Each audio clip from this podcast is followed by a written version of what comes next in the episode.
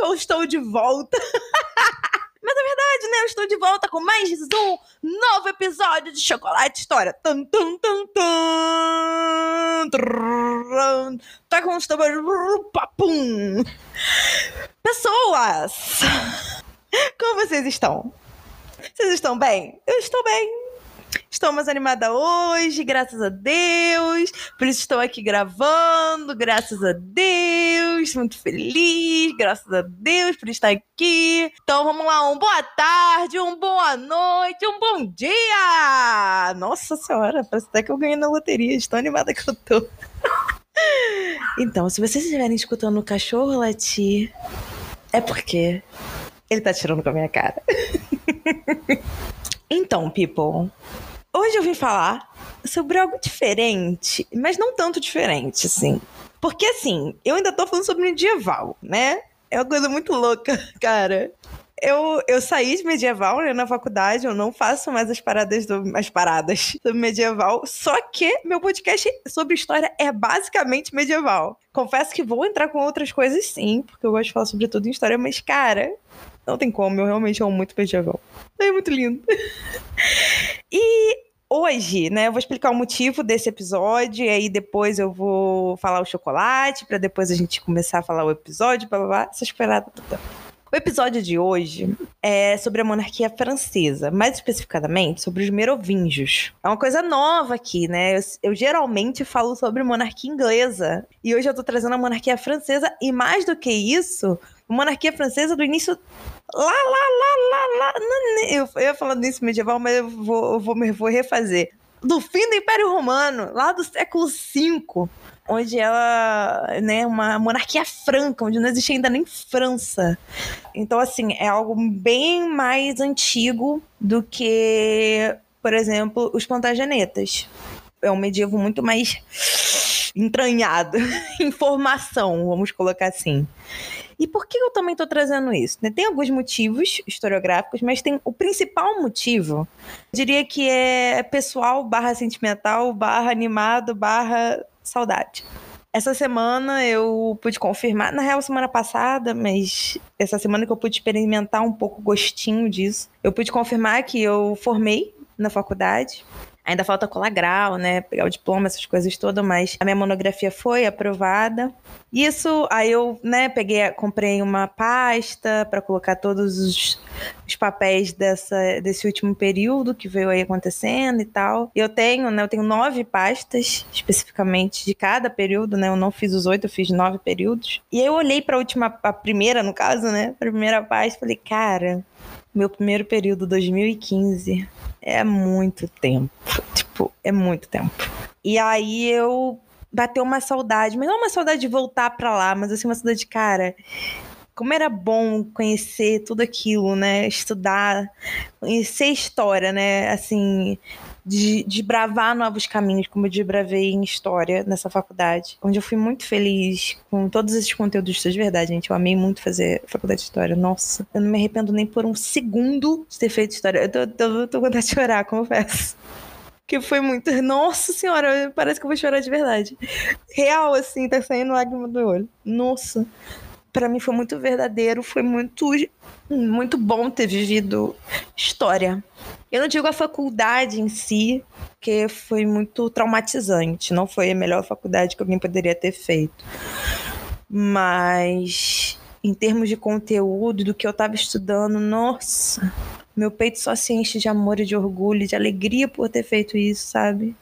Olha, eu, eu posso. Tem muita gente que fala, nossa, pediu para ser professor, né? Para ser desempregado, para ganhar pouco, mas, cara, que eu ganhei de conhecimento, de experiência, de tudo que eu tenho hoje por causa dessa faculdade, nossa senhora, cara, não tá, não tem como eu descrever para vocês. Cara, eu amo muito, muito. Enfim, então eu, ficaria, eu vou ficar falando sobre isso o tempo todo. É por isso que eu resolvi fazer é, o episódio de hoje, como se fosse uma homenagem ao meu primeiro período porque a gente vai falar sobre os merovingios e no meu primeiro período eu fiz um trabalho, eu tive que ler o livro, tá aqui. Gente, desculpa vocês escutarem o barulho de vento e o barulho da minha cadeira. Mas é, aqui é pobre, a cadeira é ruim e precisa, não tem ar-condicionado, precisa de ventilador na cara, porque esse calor do inferno de 50 graus do Rio de Janeiro tá foda. E enfim, voltando aqui. o nome do livro é A Realeza Cristã na Alta Idade Média. A Alta Idade Média é essa Idade Média inicial, vamos colocar assim, né? A gente pode dividir a Idade Média em alta, que é o início, até o meio, e aí do meio pro fim da Idade Média é baixa a Idade Média. É como se ela fosse subindo uma montanha, então a gente chega no topo, que é, é onde a Idade Média está no seu auge, né, o feudalismo está no seu auge. Por isso que a gente chama de alta, porque ela está fazendo esse caminho de subida. E aí é meio que o, esse auge é mais ou menos no meio da, desse período, né, desse século, foi a Idade Média. E a baixa é justamente quando ela começa a decair. Então a gente vai descendo, né? Vai como se fosse, tipo, descendo o morrinho. Então, alta porque tá subindo, baixa porque tá descendo. Então, não necessariamente porque já tá lá em cima ou porque já tá aqui embaixo. É o caminho que isso faz alta subindo, baixa descendo. Uma coisa interessante de falar, porque eu não sei se as pessoas sabem, né, e tal. Então, o nome do livro é esse, A Realeza Cristã na Alta Idade Média. Ele é um livro do Marcelo Cândido da Silva, e eu li esse livro lá no, meu primeiro período, lá em Medieval 1, onde a gente fala da questão romana, como que os romanos influenciaram os reinos bárbaros e tudo mais. E ó, a apresentação foi dia 9 de 12 de 2015, eu anotei aqui no livro. Que legal. Gente, muito bonito, cara. Guardo com um carinho isso, de verdade. Nossa, eu tô vontade de chorar! Enfim. E aí, a professora, né, que a gente acabou escolhendo esse livro, eu pude pegar. Eu acho que eu queria outro, mas acabei ficando com esse. Não me arrependo. Esse livro é maravilhoso. Se vocês puderem ler, leiam. É um livro historiográfico mesmo. Ele é um pouco mais complicadinho. Sim, você tem que parar, reler. Acho que eu tive que ler ele duas vezes para poder entender direitinho o que o Marcelo estava querendo dizer. Tem uma parte que eu não vou colocar no episódio, porque é uma parte muito complexa sobre como ocorriam as divisões dos, das cidades, né, no Reino Franco entre os reis lá e tal. Vou chegar. Vou, quando eu chegar na parte dos reis, eu vou explicar. Vou, dar, vou passar essa partezinha pra vocês. Cara, e tipo assim, eu tive que ler acho que umas três vezes, sem brincadeira. Quando você entende, é genial. Mas quando tu não entende, tu vai ficar, quê? Aí eu não achei tão legal colocar. Posso até fazer um episódio só sobre isso, porque é realmente um negócio um pouquinho mais complicado. Não que seja em muita coisa de conteúdo, mas você tem que entender a dinâmica do rolê. E como eu tô jogando já uma coisada de coisa. Eu ia xingar melhor não, né, gente? Vamos, vamos, vamos manter a decência, mano. Como eu tô jogando uma coisada de coisa em cima de vocês, preferi tirar essa parte. Tirei algumas e tal. Eu tô baseada praticamente total no artigo, né, no pequeno artigo que eu fiz para apresentar o livro. Era um seminário e tal, mas tinha que fazer a parte escrita para dar para professora. Então eu confesso para vocês que esse episódio ele vai ser um pouquinho mais lido do que de fato gesticulado, falado e tal, porque tá tudo aqui, sabe? Eu tava lendo, eu tava, eu tirei coisa, acrescentei umas coisas, organizei o texto, pô, falei, hum, será que isso entra, isso não entra? Organizei algumas coisas, coloquei, tipo, às vezes eu falo de uma coisa, hum, eles podem não saber o que, que é isso. Aí pesquisei, coloquei aqui dentro pra gente trabalhar, né, pra falar e tal. Mas ele praticamente vai ser mais lido do que, de fato, eu falando, falando, falando. Óbvio que eu com certeza devo falar alguma coisa e tal. Não vai ficar chato, prometo. Mas também tem que ser sincera, não posso simplesmente falar assim, ah, gente, olha só, baseado nisso e, e, vou ficar lendo e não vou falar pra vocês que eu tô lendo. É óbvio que eu vou falar, sabe? Graças a Deus é uma coisa que eu fiz. Se não fosse também eu falaria, tipo, olha, tô lendo um artigo de tal pessoa, eu vou deixar aqui o link e tal. Mas isso aí foi baseado na leitura que eu fiz do livro lá em 2015, tá? E eu também não quis alterar muito, justamente para ter a essência da pesquisa que eu fiz, senão eu teria que reler o livro também, sabe? E eu acho que não ia ser legal, tipo, era para deixar essa, é, essa ideia, né, essa forma de fazer a história daquela Giovanna de 2015, que com certeza, gente, mudou do que eu sou hoje. Mudou muito. Eu provavelmente, sei lá, tinha 16 páginas, eu passei para 8 se eu tivesse fazer esse trabalho no oitavo período, com certeza não teriam 16 páginas, provavelmente teriam 8 páginas. Então, assim, é para mostrar para vocês que a gente muda. E que tá bom mudar, e que é ótimo mudar. Entende? Mas que a essência aí continua. E. Ai, gente, eu tô muito feliz de estar fazendo isso. Sendo muito legal, de verdade. Então, meio que uma homenagem ao meu primeiro período e tal. Eu gosto de fazer isso, algumas vezes eu vou fazer isso. Eu já fiz com o Thomas Beckett, se você não assistiu. Se eu não me engano, é o terceiro episódio de Chocolate História. É o primeiro, o primeiro que foi minha apresentação, o segundo que foi sobre Henrique II e o terceiro que é sobre Thomas Beckett. Só colocar Thomas, o Chocolate História 02 que você vai ver. É muito legal também. Foi baseado num, num pequeno artigo que eu fiz também para uma matéria minha, mas aí eu também fiz algumas análises por fora e tal. Mas foi bem legal. Então, se quiser, escuta lá que vai ser bem legal. Chega de enrolar. Ah, não! Quem chega de enrolação, chega de enrolação para isso, mas vamos falar do quê? Vamos falar do chocolate. Vamos falar do chocolate. O chocolate de hoje, gente, vai ser um chocolate. Basicamente é chocolate com amendoim. Mas você pode comprar, por exemplo, shot, que é chocolate com amendoim, que é mais fácil. Mas se você quiser fazer em casa, derreter o chocolate ao, ao leite e jogar amendoim sem casca e tal, fica muito bom também. Por que, que eu tô falando desse? Por que, que eu escolhi o shot ou o chocolate com amendoim, né? O que sai mais barato. talvez o shot seja mais fácil. É mais barato e em tempo, em dinheiro, talvez seja ele. Porque é, eu quis a ideia também de buscar algo que era meu preferido no passado. E o shot sempre foi por muitos anos, muitos anos mesmo, talvez até 2014 e 2015, estourando 2016, mas acho que já não. Acho que não. Foi, acho que foi até 2015 também. O Shot foi meu chocolate preferido da vida. Da vida. Depois foi o Twix, que já vai entrar aqui em algum momento. E hoje é o Ferreiro Rocher total. Sempre foi, sempre será. E tem um Kit Kat também briga com ele ali na, na veia. Mas então, aí eu escolhi o shot justamente por causa dessa pegada, de ser algo que foi meu preferido por muitos anos no passado e que hoje já não é mais. Porém, não deixa de ser algo que eu ame. Não estou falando que a realeza francesa foi algo que foi preferido e hoje não é mais. Não. Mas é muito da ideia de que, tipo, ah, o meu primeiro período foi algo que, putz, eu amei muito fazer e tal, e que hoje só é mesmo meu primeiro período. Mas o carinho, o amor que eu sinto por aquilo, pela experiência que eu tive, por aquilo que significou e, e que viveu comigo, ainda tá ali. E o shot é a mesma coisa. É por isso que eu escolhi o chocolate de hoje sendo shot. Eu também queria pedir desculpa por não estar tá sendo tão frequente nos episódios de história. Mas eu levo muito em consideração a ideia de que para fazer um episódio de história, eu tenho que pesquisar, eu tenho que fazer uma coisa com conteúdo e tudo mais. Se eu sinto, se eu não tenho tempo para fazer algo decente, com conteúdo legal, por que, que eu vou fazer algo nas coxas? Eu não sou uma pessoa de fazer as coisas nas coxas, gente. Então, assim, não esperem isso de mim. Por que, que eu ainda não fiz o, o episódio do Eduardo III? Porque eu sinto que ainda não tá bom. Enquanto eu achar que não tá bom, não vai sair. Simples assim, gente. Eu sou chata. Mesmo com história, sabe? Então, eu, eu busco o melhor. Óbvio que eu dou aquilo que eu posso dar. Mas se eu sei que eu posso dar aquilo e eu ainda não cheguei naquilo, então eu vou esperar e vou conseguir ir devagar. E é isso que, que eu faço com, principalmente com os episódios de história. Eu vou muito devagar, eu vou com muita calma. Até porque isso aqui é uma paixão para mim. Se eu passar a não ver isso com paixão, eu não vou entregar um conteúdo bom para vocês. Não é isso que eu quero. Eu não sei quem me escuta, sabe? Eu não sei se são algumas pessoas, ou se é uma pessoa, ou se são duas pessoas, tirando meu namorado, meu irmão, sabe? Eu não sei. Só que eu sei a verdade para mim. E a verdade para mim é que isso aqui é importante. Isso aqui tem que ser verdadeiro e com conteúdo.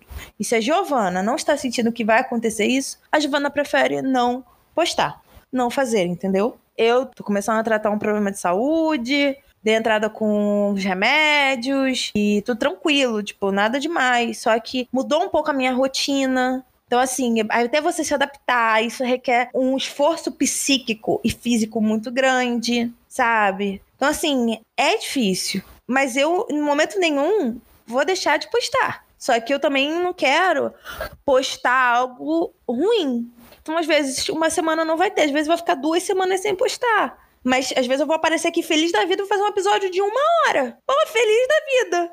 Se Deus quiser, se eu arrumar um emprego, porque eu não posso ficar desempregada, preciso, né, sobreviver. Aí quando sei lá, for dar aula de tal coisa, posso trazer para cá também, assim sucessivamente. Eu tô sendo sincera, porque eu sei que às vezes não vem um episódio na semana às vezes, sei lá, a pessoa clica e fala, pô, não veio hoje, só veio episódio dos Bradley, por exemplo, que as cartas já acabaram, né? E tal, pô, querer um de história. Eu realmente entendo que eu ficaria frustrada também, só que eu quero entregar uma coisa boa para você que tá me escutando. Eu quero que você escute isso e comece a olhar tal assunto de uma outra forma. Se sinta enriquecido. Enri... Ela! Se sinta enriquecido com isso. Não simplesmente, ah, escutei por escutar, entendeu? Então, acho que depois desse texto, a gente pode dar início, né, ao nosso episódio de Chocolate História. Só mais uma coisa, gente. Se vocês quiserem falar comigo, darem sugestões de episódios que vocês querem ver aqui. Ah, fala sobre Marquês de Pombal. Aí eu faço uma semana, estudo Marquês de Pombal, posto. Problema nenhum. É, mandem mensagem para mim no meu Instagram, Elizabeth Margot Underline. Ou vai no Facebook, Elizabeth Margot. O Elizabeth é com TH no final. E o Margot é com T mudo no fim também. Margoti. Entendeu? É com temudo. Tipo francês mesmo. Bem chique ela, só que não. então é isso. Vamos começar o novo episódio de Chocolate História. Gente, uma coisa que eu aprendi em seminário, em trabalho sobre livros, baseado em alguma obra de alguém, é que tem que falar um pouquinho dessa pessoa. Então, eu vou falar um pouquinho de quem é Marcelo Cândido da Silva. Voltando a falar o nome, o título do livro, a Realeza Cristã na Alta Idade Média. É do Marcelo, óbvio. Ele é um professor na área de História Medieval da USP, é graduado em História pela Universidade Federal de Minas Gerais. Ele é mestre em História pela Universidade Federal de Minas Gerais, doutor em História Medieval pela Université Lumière Lyon, com pós-doutorado na Université de Paris, no Panteão de Sorbonne. Tá, Panteão de Sorbonne. É muito chique para mim. E na École de Hautes Études en Sciences Sociales. Ele é membro associado da Sociedade de Historiadores Medievais e ele é membro associado do Laboratório do Medievo Ocidental de Paris além de ser coordenador do Laboratório de Estudos Medievais e da Rede Luso Brasileira de Estudos Medievais. Esse textinho aqui que eu falei para vocês, ele foi retirado do latte do próprio, do próprio historiador, tá? Do próprio Marcelo. Eu peguei de lá porque nada melhor do que você falar da fonte buscando a própria fonte. Então, óbvio que a gente procurou o próprio resumo dele para falar dele. A grande questão né, desse artigo, né, do seminário que eu fiz, é buscar mostrar o que o Marcelo Cândido faz dentro do livro com relação à realeza cristã na Alta Idade Média, mais especificamente no reino da França, ou seja, no reino francório, francórium. Eita, falou latim aqui. dentro da Alta Idade Média. Ele quer ver como que essa realeza cristã vai se legitimar dentro desse reino. Ele vai analisar a questão política, religiosa do reino juntas. Como, Giovana? Como que ele vai fazer isso? Através de relatos, por exemplo, do, do Tours, Gregório de Tours, que foi um, foi um bispo que escreveu relatos né, sobre os reis merovingios, mais especificamente, ele viveu nessa época. Vai procurar em livros, em documentos, aí seja documentos episcopais, do Império Romano, do Reino Franco e tudo mais. E ele vai buscar, por fim, onde que essa realeza vai se fundamentar. Quando a gente diz fundamentação, é fundamentação ideológica, tá? Não é fundamentação de ideia, tipo, ah, onde ela vai ficar e tal. Não, é ideológica. Agora vamos falar especificamente sobre a realeza que a gente está trabalhando aqui, né? A dinastia que a gente está trabalhando aqui. Que é ninguém mais, ninguém menos os Merovingios. Eles foram uma dinastia franca, ok? A gente chama de franca porque não existia França naquela época. E também porque a ideia de França, ela não existia. Então, assim, o, que ele prefere fazer é chamar o reino de reino franco para unir, dar um conjunto comum, né, dessa, que é a identidade étnica, a essas pessoas, para a gente poder entender o que está acontecendo ali. Porque essas pessoas em si, elas não se viam como francos. Não existe tipo, um povo específico franco. Mas para eu, você e várias pessoas do mundo contemporâneo e moderno entendermos, é mais fácil fazer isso. E aí, né, agora falando de questão territorial mesmo, né? Falou da questão é, étnica, né? Porque é Reino Franco, e a questão territorial, onde que eles estavam territorialmente, né? O território deles, onde estava.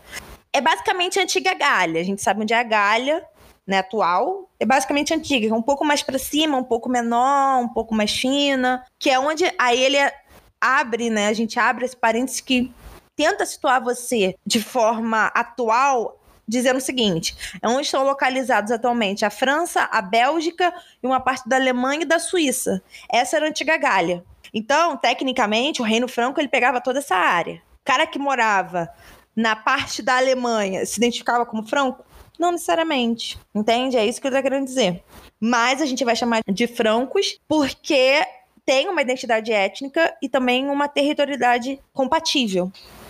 Os merovingios ficaram no poder, governaram desde a metade do século V até a metade do século VIII. E os seus governantes é, se envolveram com muita frequência em guerras civis entre os ramos familiares, ok? Eles brigavam entre si. Então, às vezes, eles ficaram muito conhecidos, os merovingios ficaram muito conhecidos por serem é, é, reis muito ditatoriais, de guerras civis e tal, muitos bélicos justamente por isso, terem tido muitas guerras civis nesse, nesses períodos.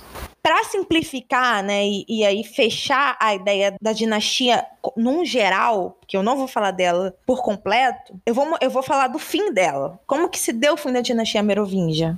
Foi um ato progressivo Pra, e ela acabou se tornando meramente cerimonial. Esses reis acabaram se tornando cerimoniais. Tipo, um rei ali de. Ah, só, ah, faz a cerimônia aí, investe o cara, torna o cara cavaleiro, ah, faz o, a cerimônia de serania e vassalagem, tá bom. Só faz isso só. Eles passaram a virar isso ao longo do no fim da, da dinastia, lá pro século VIII. E aí, qual é o fim, de fato?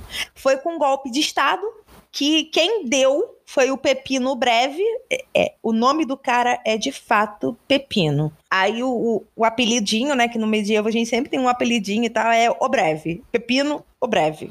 Gente, é literalmente isso. Sério, não tô brincando, tá?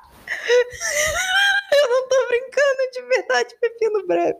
Que ele formalmente tirou o Childerico III e aí, com o pepino, a dinastia carolíngia se deu início. E aí eu, a gente usa a dinastia carolíngia, e eu espero que você já tenha associado ao nome, mas é essa dinastia do Carlos Magno. A gente vai chegar lá. Não nesse episódio, mas em algum momento a gente vai falar de Carlos Magno. Eu tenho duas, duas curiosidades, né, para falar, que são bem legais. Os merovingios, né, eles eram conhecidos pelos próprios contemporâneos como os reis dos cabelos longos, porque eles não cortavam os cabelos para parecerem como os líderes tribais dos francos lá antigamente. E aí fazer até uma distinção entre os cabelos curtos dos romanos e o, dos, e o cabelo curto do clero, que tinha, né, essa esse costume, né? Os romanos e o clero tinham cabelo, geralmente tinham cabelos mais curtos e eles não cortavam justamente para ter esse tipo de distinção.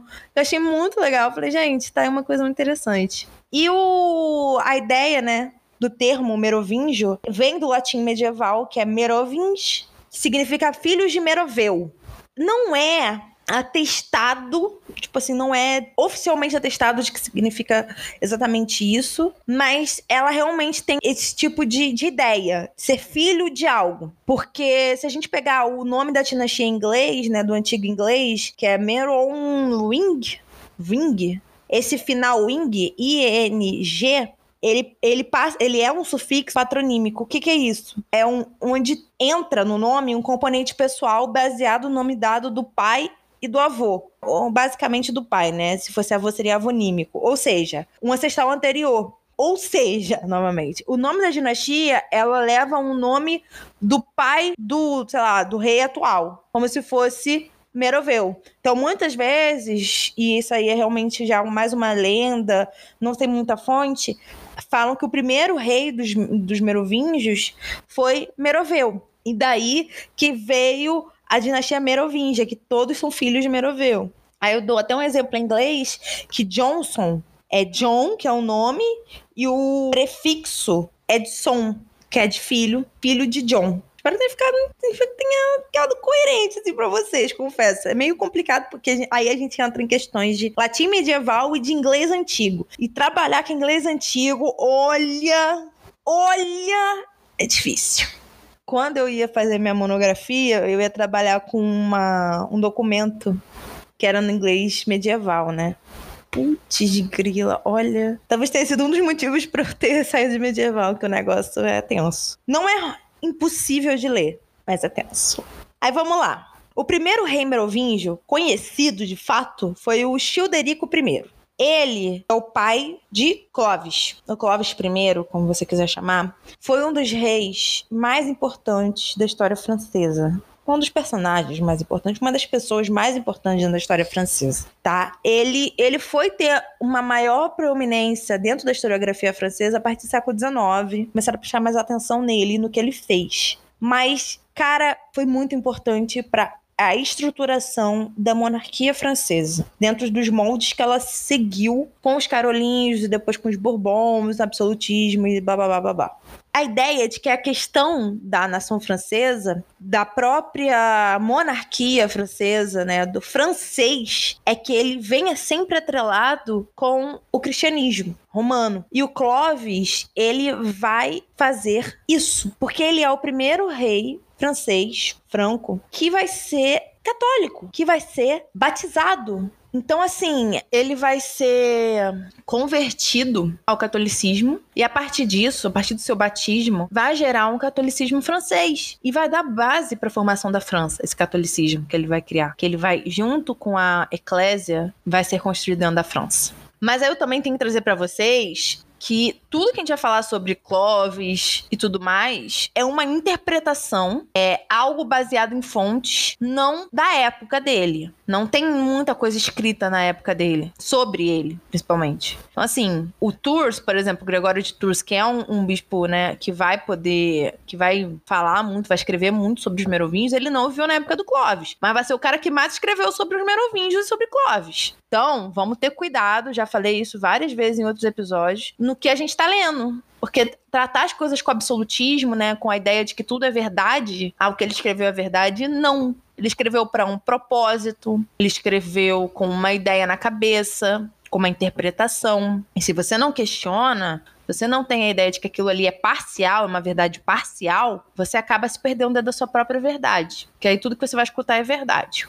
Clovis é quem inicia a expansão dos francos. É, é ele que vai ir para a batalha, vai buscar essa legitimação em todo o território franco.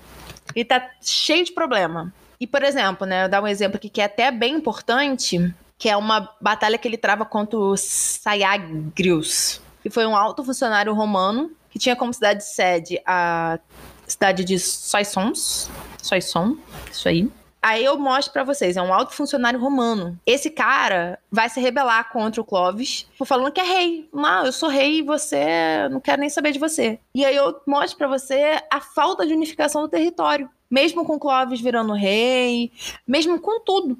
Então, assim, não é algo ainda unificado, não é algo ainda certo, concreto. É isso que o Clovis, Clovis vai atrás. Agora, a gente também tem que entender como que ele vai trabalhar a ideia do legado, do legado romano. Ele, por exemplo, continua vendo a hierarquia romana. Como assim, Giovanna, continua vendo a hierarquia romana? Ele continua levando em consideração essa hierarquia. Ele respeita um alto funcionário romano, ele respeita um clérigo, ele respeita um bispo. Ele vai brigar com outros povos na Gália, em outros territórios para anexar. Ele vai se associar à autoridade imperial para legitimar essas conquistas dele. Mas, Giovanna, se o Império Romano caiu, como é que ele vai tentar se associar à autoridade imperial? Quem dá uma autoridade imperial a alguém é a igreja. A igreja é o Império Romano agora. O Império Romano, como Estado, caiu. Só que a igreja continua viva, e muito viva, por sinal. E ela vira o Império Romano agora. E ela decide quem vai se associar à autoridade imperial ou não. Autoridade imperial não significa virar imperador. Clovis vai buscar uma ligação, uma legitimação com a memória e vai fazer laços, né, com o Império Romano do Oriente, que ainda está estável, que ainda está vivo. Ele não vai esquecer o outro lado ali. É mais fácil você se aliar até o cara que está mais longe do que não se aliar a nada. O imperador bizantino, que é do Oriente, reconheceu Clovis como rei. Aí eu, eu viro e falo: isso não valia muita coisa para os romanos. Real não valia. Quem é esse rei franco? É porra nenhuma. Mas isso valia muita coisa para os próprios francos, para os povos que estavam ali sob o comando do Clovis. Porque dava uma legitimidade para o governo do cara naquele território dele e garantia até uma unidade, porque ele fala: agora eu tenho o aval e tenho a bênção desse cara que é maior do que eu, e vocês estão vendo que eu tô sendo gerida aqui por Deus, pela igreja, e eu tem o poder de quê? De unir todo mundo e de seguir com todo mundo para a vida. Ele não vai romper com o Império Romano em si, com o legado, com a memória, com os costumes. Ele não rompe. A ideia é que ele vai unir isso ao que ele tem, a vida dele franca, os francos, eles acreditavam de fato que as galhas, que eram seus territórios, só estariam de fato seguras e, un e, unidas se tivessem esse selo do imperador, se tivessem ali o aval do imperador. E a gente vê o Clovis andando para isso, né, para essa visão, buscando um sistema hierárquico que não traz uma questão de inferioridade, tipo, nós francos somos menores que a igreja ou que o império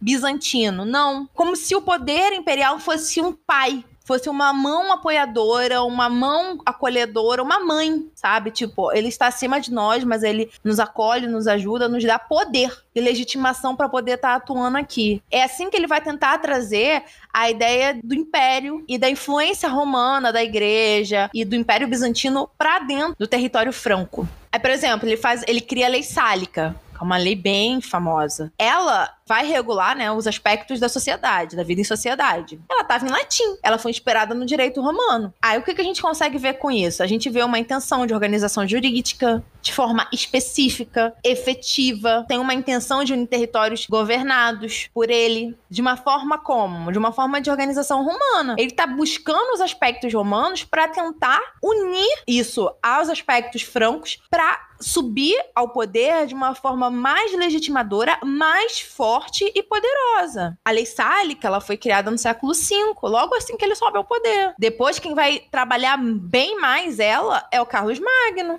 Ela vai falar de crime, ela vai falar de imposto, falar de calúnia, estabelecer indenização, punição. Ela vai excluir a ação feminina, a questão da linhagem feminina dos reis, tipo, ah, você só é a linhagem do homem, né? O rei, o filho mais velho, e aí aí segue, só é mulher quando não tem para onde escapar, quem não tem mais herdeiro vira mulher? Então, é da lei sálica. E quem faz isso? Clovis. Ele, tem, ele vai, ele tenta não, ele faz, ele cria essas bases para se ter um poder monárquico, uma ideia de monarquia forte e eficaz, que funcione. Nem que para isso ele tenha que se unir às questões e aos legados romanos. Aí o Procópio, Procópio de Cesária, né, diz: se eles não tivessem se atrelado à legitimação, né, se aparado, se juntado à legitimação do império, seja ele império bizantino, como a gente viu lá o, o imperador bizantino reconhecendo o Clovis como rei, ou o império como legado do que o império romano ocidental deixou, se ele não tivesse atrelado a isso, do império, eles não conseguiriam ter mantido a Galha unificada, ele não teria conseguido manter o poder dele. Então é isso que Clove faz no modo geral para se tornar um rei forte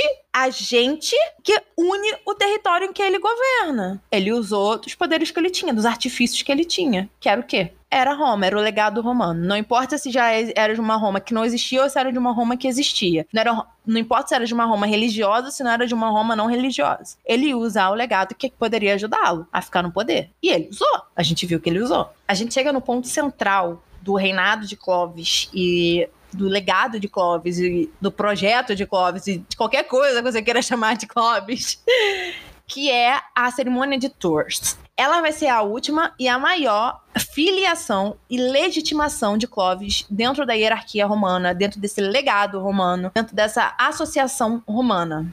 Essa cerimônia, ela vai vir depois da vitória dos francos em cima dos visigodos e é vista com uma grande importância, pois é a partir daí que, tipo, vai ser dado títulos honoríficos a Clovis, que vai ser e que era, né, na época do Império, uma prática comum aos aliados do Império.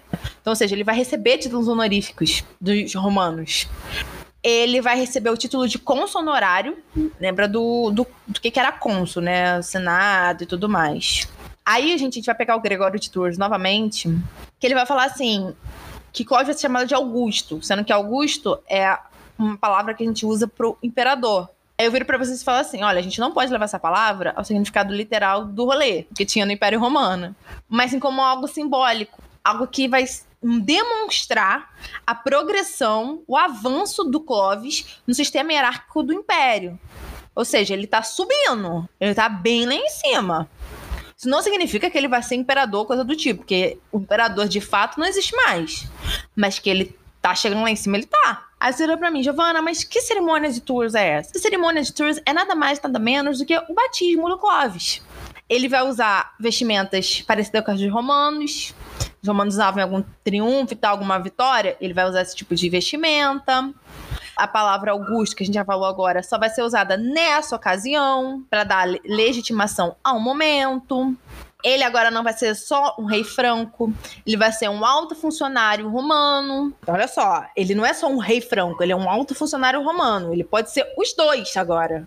Agora não tem essa de ser só alto funcionário romano. Não, não, não. Ele também é rei franco. Ele vai utilizar dessas duas coisas, podem ter certeza disso. E os seus herdeiros também. E aí a ideia de que assim, né, é bem interessante que eu trago aqui, é que ele não estava interessado no passado romano. Isso para ele não era interesse. Roma tinha morrido. Mas ele está interessado no futuro franco, no futuro dele como rei e dos seus herdeiros. E ele sabia que fazer uma associação com o poder do império lhe daria uma legitimação, uma fortificação a mais para unificar o seu reino. E ele o fez. Tanto que a cerimônia e todas essas questões, esses parâmetros da cerimônia, né, Augusto, roupa e pá, ela só é dada, ela só é feita. Ele estava convencido de que o futuro franco era inseparável do império, tanto como legado como algo mais. Ele viu que a história e o legado podiam lhe dar mais poder. E foi o que ele fez. Ele não parou só onde ele achava que tinha que parar, não. Ele foi mais. O Clovis foi o primeiro a governar diversos grupos francos em um único reino. O cara unificou todo mundo. Eles usam a importância do império para se legitimar. Eles não usam só a questão do forte poder militar, como ela é tão conhecida, dinastia Merovingia. Eles, eles usam essa ideia, essa legitimação para garantir essa unificação. E aí, voltando a reafirmar, essa legitimação do poder romano, né, do império, do legado romano, ela não é literal. Ela é uma adaptação. Ela é uma junção com os costumes galeses, com os costumes francos. Não é algo full, full HD. Tipo, é isso aqui, pronto. Não. É uma adaptação. Tanto que a gente pode chamar eles de galo-romanos. Que são galos galeses e romanos. Porque eles unem as duas culturas, as duas relações étnicas. Aí, falando mais especificamente sobre o batismo do Clovis, um dos pontos mais importantes para o batismo do Clovis é a Batalha de Tobiac. O Tours, o Gregório de Tours, faz uma analogia com o Constantino, o rei que se converteu, o rei, o imperador que se converteu. Porque ele também se converteu depois de uma batalha decisiva. E o Clovis, ele traz essa Batalha de Tobiac como a batalha decisiva que Constantino viveu passou e que Clovis passou também. Ou seja, ele começa a fazer uma analogia entre Constantino e Clovis. Traz também a rainha Clotilde, que é a esposa do, do Clovis, como um fator importante na conversão do marido. E ela vai ter o papel de Helena, que é a, Helena era mãe de Constantino e era católica. E sempre estava ali rezando pro filho, para virar católico. E a Clotilde, ela tem o mesmo papel, ela já era católica, ela já era convertida e ela sempre tentava convencer o marido a virar católico. Isso não é uma analogia feita, tipo, de forma ampla. Tipo, ah, várias pessoas fazem, vários autores fazem. Não. Mas o Tours, por ser alguém que descreveu praticamente toda a dinastia merovingia, ele tenta fazer esse tipo de relação e como a gente está trabalhando justamente essa realeza cristã romana na Alta Idade Média, é, é interessante trazer essa relação que ele trouxe. Como eu disse antes, só para terminar, o Clovis se torna realmente o primeiro rei ocidental a se tornar católico. Ele sempre vai ser o primeiro rei ocidental a se tornar católico, isso é fato. Fora até das fronteiras do Reino Franco, tá? Associação de Clovis com Constantino não é algo só visto pelos eclesiásticos, tá? Ao longo do próprio reinado do Clovis, ele se dá essa ideia, coloca essa própria ideia na própria imagem de ter essa continuidade com o governo do imperador romano Constantino. Criando aí isso até vai virar um argumento do próprio governo dele mais tarde, tipo, ah, eu sou o legado de igual o Constantino, né, o legado de Constantino, né? Eu tomo essa atitude porque o imperador Constantino tomou e assim sucessivamente. O batismo do Clovis, ela gerou uma oficialização na relação da igreja com o reino franco e deu mais peso ao poder do rei. Aí agora, com relação à autoridade real dentro dos assuntos eclesiásticos, o Clovis ele vai tomar uma postura que vai ser seguida pelos herdeiros dele, de intromissão da realeza dentro dos assuntos internos da igreja. Ou seja, a monarquia vai se intrometer nos assuntos da igreja. A gente já estudou Henrique II e Thomas Becket. Então eu vou só deixar esse parênteses aqui. Se vocês estão escutando esses episódios, vai lá escutar. E é, o que aconteceu? Isso gerou dois grupos de diferentes ideias, seguiam diferentes ideias, diferentes, diferentes conceitos e objetivos dentro, da, dentro dessa situação. A realeza, que vai vir e vai seguir a vertente constantiniana, que dizia o seguinte, gente, presta atenção nisso, que o episcopado devia ficar sob tutela real. É, quando eu digo episcopado, eu tô falando do episcopado francês, né? Franco. Não tô falando do episcopado lá da Itália, romano, do alto clero, ah, não falando episcopado lá na França, que nem a França ainda. Esse episcopado, né, essa eclésia, vai falar assim: olha só, a gente não quer isso, não. Vai seguir uma visão gelasiana, que é uma visão baseada no Papa Gelásio I, tem como preceito de que o episcopado devia ficar separado do poder real. Ou seja, tinha um lado da eclésia que falava a gente, a gente tinha que estar separado de vocês, né? E o, a realeza falava: não, vocês têm que estar junto de mim para poder ver vocês e mandar em vocês. O primeiro concílio de Orleans, que foi feito em 511, foi convocado por Clovis, condenou o arianismo. Aí vira pra mim e fala, Giovana, o que é o arianismo? Giovana, tá. O arianismo foi uma visão cristã que, que se difundiu muito pela Europa, sério, muito, vocês têm noção. Mas que foi perseguida por vários reinos. Então ela acabou perdendo muita força. Porque foi perseguida em massa, assim. Então ela acabou se perdendo. Ela foi sustentada pelos seguidores de Ario, que foi um presbítero cristão da Alexandria, lá nos primeiros tempos da igreja primitiva, que esse Ario, né, e seus seguidores negavam a existência da consubstancialidade. Saiu, é a, frase, a palavra é difícil. Entre Jesus e Deus Pai. Ou seja, eles negavam que Cristo já era um ser pré-existente e criado.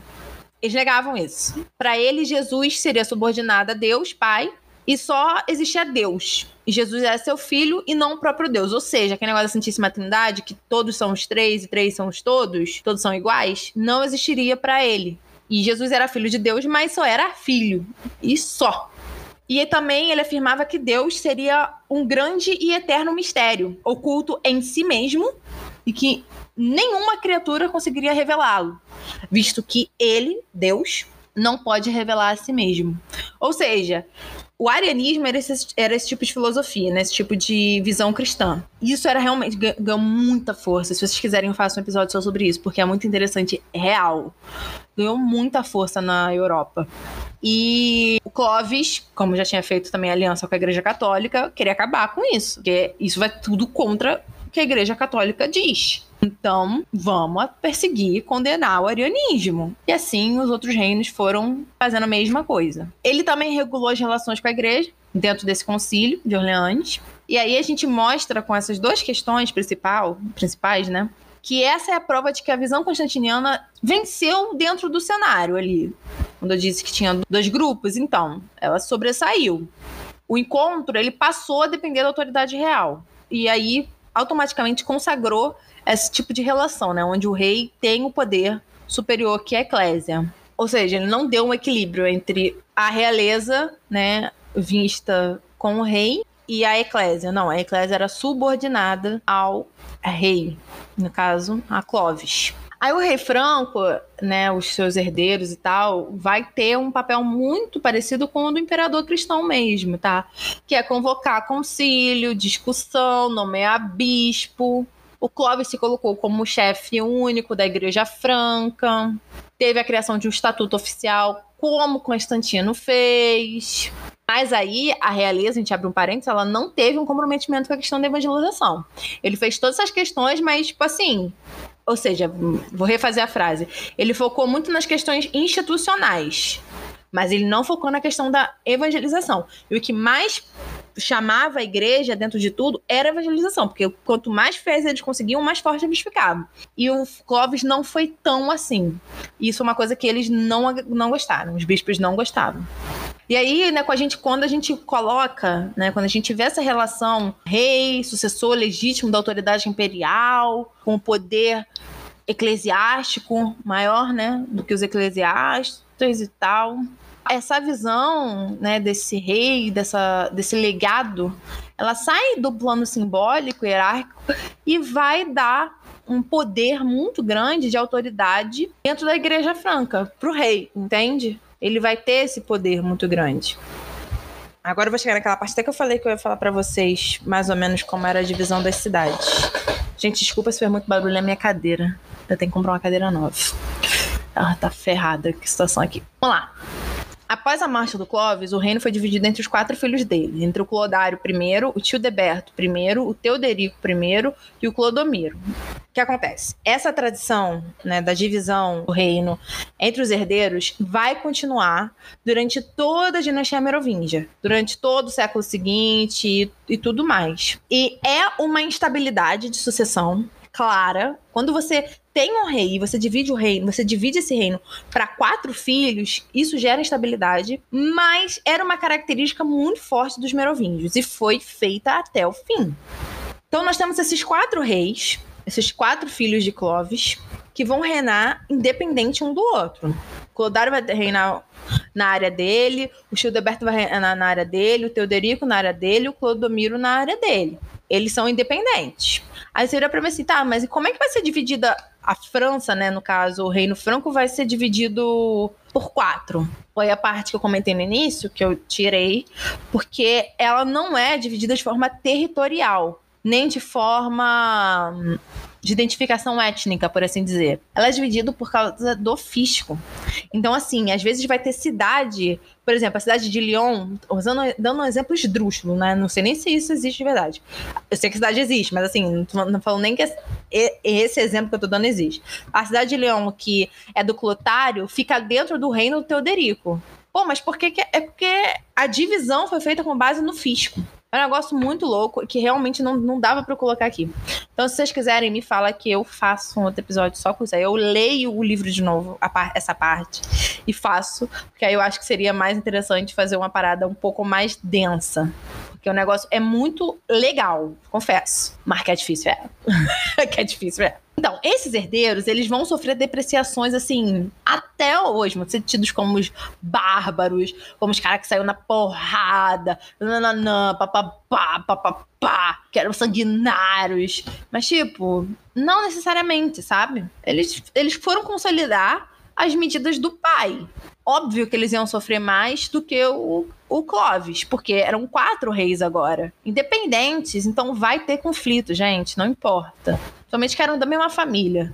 Se não fosse da mesma família, talvez tivesse menos conflito. No medievo, se tu é de família, tá dividindo poder, hum, o negócio vai feder. Até rimou. No século VI, os francos eles já se encontravam em grande estágio uni de unificação e estabilidade real. E já estavam se tornando os, um dos reinos mais poderosos do Ocidente. Onde vários outros reinos ainda estavam em processo de unificação, ele já tinha avançado muito.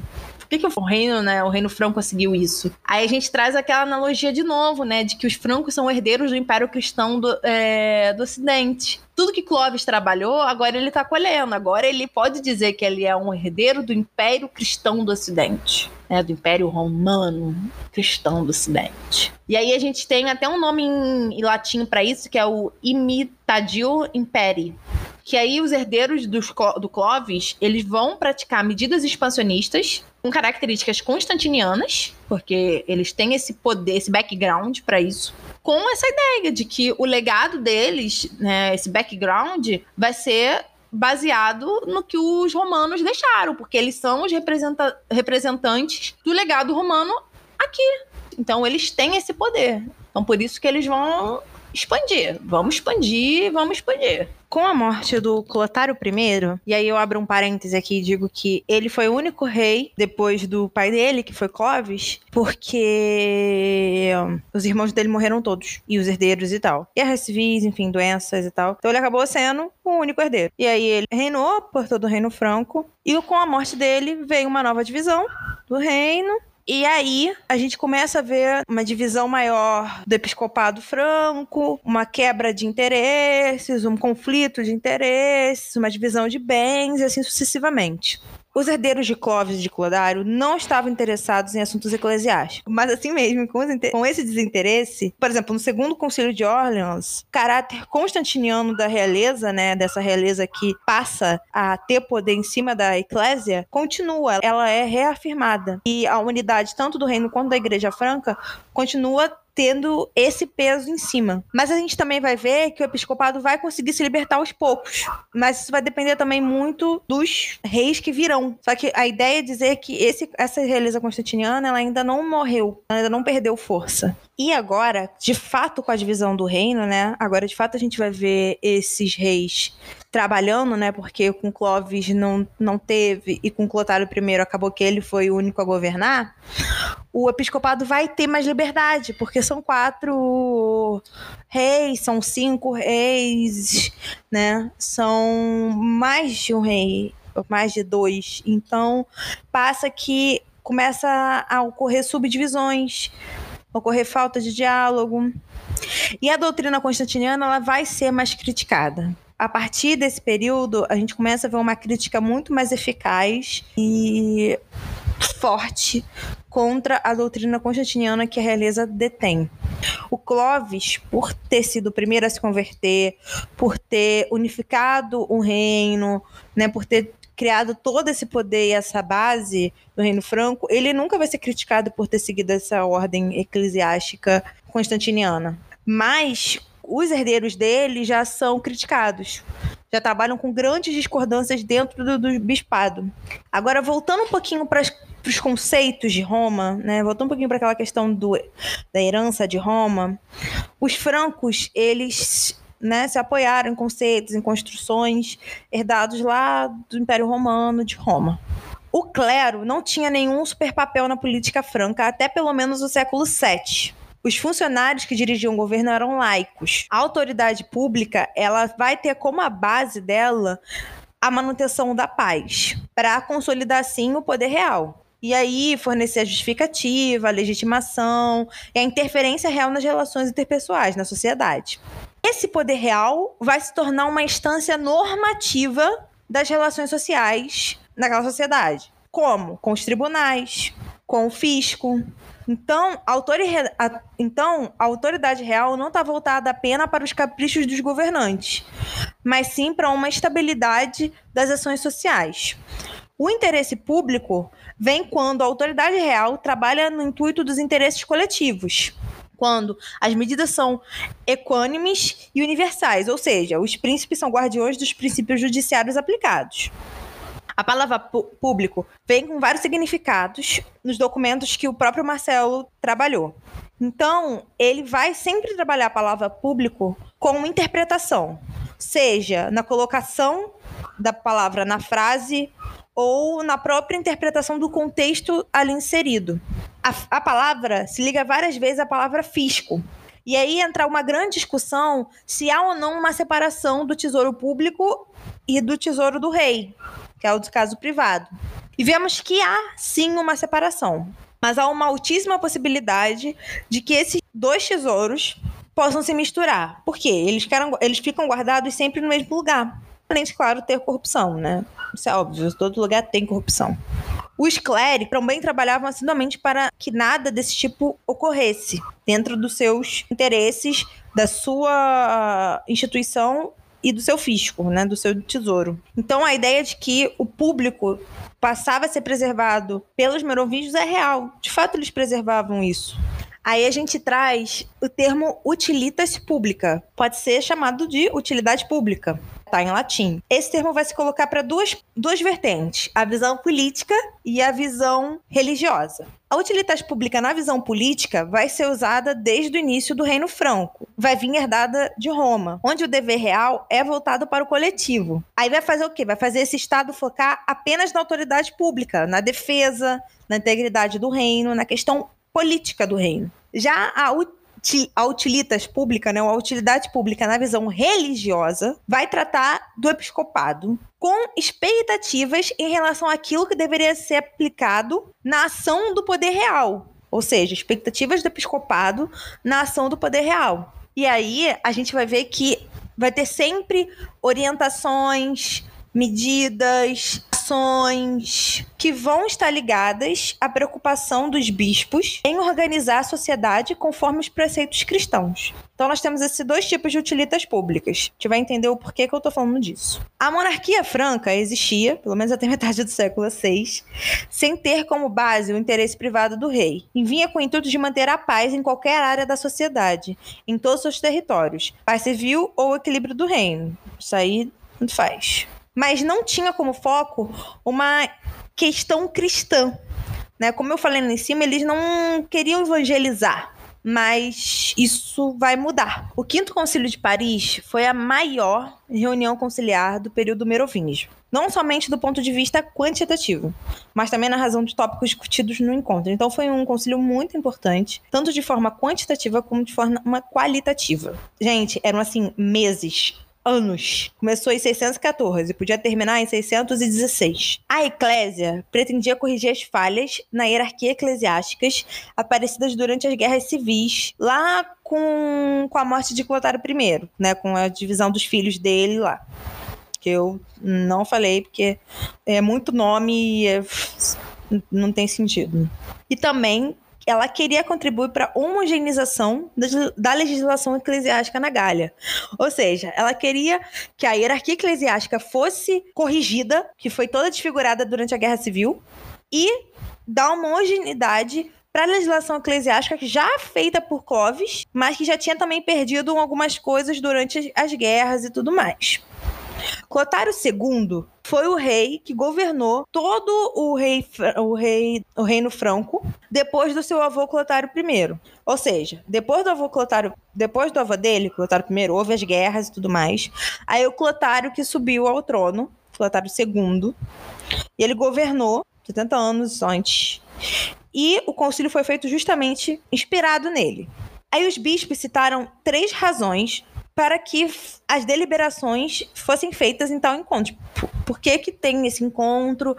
Por que, que a gente está colocando isso em pauta e tudo mais? A primeira seria o interesse do príncipe, a segunda seria a salvação do povo, e a terceira seria para dar uma ordem à igreja. Essas três colocações para gerar o Concílio de Paris. Os bispos se acreditavam mais qualificados para traduzir e expressar o interesse do príncipe como interesse público. Isso demonstra o interesse dele de participar ativamente da condução do governo, de ser agente dentro do governo político. Aí a gente usa a definição de utilitas públicas. Mas aí eu digo para vocês, olha, eles não conseguiram isso, eles não conseguiram tudo que pediram no Quinto Concílio de Paris. Essas guerras civis, elas se misturaram a um período de grande mudança, tanto na cultura política quanto nas relações de poder lá no Reino Franco. E esses conflitos elas contribuíram para a cristianização da realeza e a noção da utilitas pública, a mudança, né? Dessas duas utilitas públicas que eu disse. Começaremos pelo princípio que o fim dessas guerras contribuiu para a derrota política e militar dos últimos partidários da realeza constantiniana. Foi iniciada com Clovis, seguida por seus herdeiros imediatos e depois focada no início da guerra em Childerico I. Em segundo, vemos a partir de 550 uma crescente participação do episcopado em assuntos de Estado, começada e intensificada pelos bispos da Burgundia, com uma nova noção de exercício de governo e uma nova forma de legitimação. Essas guerras civis foram mais que uma disputa entre dois ramos de dinastia reinante. Não era simplesmente resultado de um ódio privado. Elas foram conflitos ideológicos com objetivos para conseguir a hegemonia do Reino Franco. De um lado, Childerico, carregando toda a ideia de uma realeza constantiniana, com divergências entre si, tendo uma política pró-bizantina imperial, e do outro se encontrando Contrão, com a ideia nacional e episcopal que se tornava hostil com relação a Bizâncio e ao Império. Contrão é irmão de Childerico, né? São irmãos do mesmo pai, e aí dividiu o reino, aquela parada toda. Childerico queria segurar o controle absoluto do rei sobre toda a administração e não dar voz aos bispos. Já Contrão buscava o apoio do episcopado e incluía sua participação do episcopado, né, óbvio, no governo do reino. Os herdeiros de Childerico foram os vencedores da Guerra Civil, por, porém não seguiram o ramo que o seu genitor seguia. Então, gente, acho que só para dar uma pausa aqui, Childerico e Contrão são filhos de Clotário I, ok? Foi dividido. Clotário II é neto de Childerico, tá? E o Contrão, no caso, seria tio-avô do Clotário II, só para ficar mais coisa. O Clotário II buscou as mesmas doutrinas políticas de Contrão, procurando o apoio da aristocracia eclesiástica e secular fez uma vitória decisiva sobre seus rivais. Essa mudança de atitude dos reis merovingios em relação aos bispos é acompanhada por alterações das relações desses monarcas com o império, tá bom? Mas não houve uma ruptura em si nem tensões que exigiram algum tipo de guerra, algum tipo de mudança drástica. Um novo termo passou a ser usado, a res pública, né, no caso a coisa pública, se tornou fundamental e contribuiu para dissolver a hierarquia contida na noção do Império Romano. Ou seja, a ideia de império passou a ser res pública, que havia sido usado por muitos anos. Então, ou seja, a gente houve essa troca de nomenclatura. Em vez de agora a gente seguir a ideia que Clovis trouxe de império, de legado, a gente vai seguir a ideia de coisa pública, de res pública. A gente não saiu da mesma ideia de legado romano, a gente só tá mudando como a gente tá vendo esse legado, tá bom? Também vemos uma nova designação feita com o Quinto Concílio de, Or de Orleans, onde o rei passou a ser chamado de príncipes. Isso dá um forte indício de significar que a eclésia viu o monarca como chefe da igreja da Gália, mas não como imperador. Ou seja, você é um príncipe daqui, mas não um príncipe de tudo, não imperador, entende? Príncipe é a ideia do lugar, imperador é tudo os reis merovingios descobriram na Igreja Franca e no episcopado dela com grande fundamento dentro do reino e não está mais ligado à ideia do Império Romano, entende? Ela já agora já é ligado diretamente ao reino. Então, eles passaram a começar a romper com a ideia de imediato império que eu trouxe, né? Ligação que faz. Agora, eles não precisam mais traçar essa ideia, essa associação com, com Roma, com o Império Romano, para ter essa legitimação. Na real, você se legitima dando autoridade para o próprio episcopado. A cristianização da autoridade pública entre os francos foi um processo longo que não pode ser caracterizado como uma data fundadora. Podemos, claro, a partir de um certo momento, identificar com mais força essa transformação e como se deu esse, esse poder real com os bispos e com a realeza e a sociedade. Isso ocorreu mais ou menos na metade do século VI, com a seção do episcopado, passou a interferir com mais peso e frequência na vida política do reino. Na administração local, o episcopado adquiriu preeminência junto com os condes, com quem dividiam tradicionalmente o governo das, das cidades. As grandes reuniões conciliares passaram a tratar com mais frequência dos assuntos até então que eram subordinados à autoridade real, ou seja, os eclesiásticos passaram a falar de coisas que praticamente só o rei falava. Mas agora não, agora eles estão falando também os reis já não se colocavam mais contra os bispos, mas eles se associavam à eclésia. Eles se associavam às decisões da eclésia e tentavam unir suas decisões aos eclesiásticos. Ou seja, agora nós temos uma prática cristã se unindo ao poder. Então aí, nesse sentido, os reis merovingios, eles passam a governar com a política da utilitas públicas no sentido cristão, que é lá que eu falei.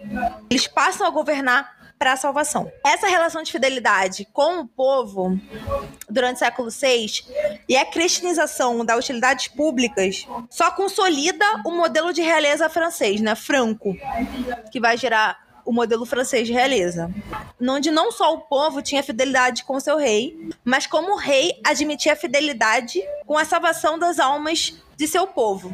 Ele passava a ser a função dele ali dentro. E por fim, a consolidação de uma herança do Império Romano na realeza cristã se dá a partir do momento em que, além dos francos e dos reis se tornarem cristãos, os reis aceitaram a participação dos bispos em assuntos políticos e também inseriram a ideia de que seria a responsabilidade dos reis a salvação das almas e de sua comunidade de governo. Esses elementos que originalizam a realeza cristã são os pontos cruciais dela mesma. Então, gente, chegamos ao fim desse episódio longo, denso, cheio de coisas, cheio de informação. Espero que vocês não tenham ficado perdidos, pelo amor de Deus. E se ficarem, me desculpa, escuta de novo, pelo amor de Deus. Não tem como explicar de outra forma essa. Gente, de verdade, eu realmente espero que vocês tenham gostado é denso, é difícil, é complicado, é estranho você escutando esse tipo de, de assunto, isso que você nunca escutou na vida, até do papel da própria igreja, né, como instituição, e jogar uma porrada de, de coisa assim é muita coisa. Então, se você não conseguiu entender de primeira, escuta uma segunda vez depois com mais calma, eu acho que vale um pouco a pena. É, talvez seja um dos episódios mais densos que eu já fiz termos de informação e de complexidade, para entender o tipo de sociedade e de como se dá, né, essa parte da história.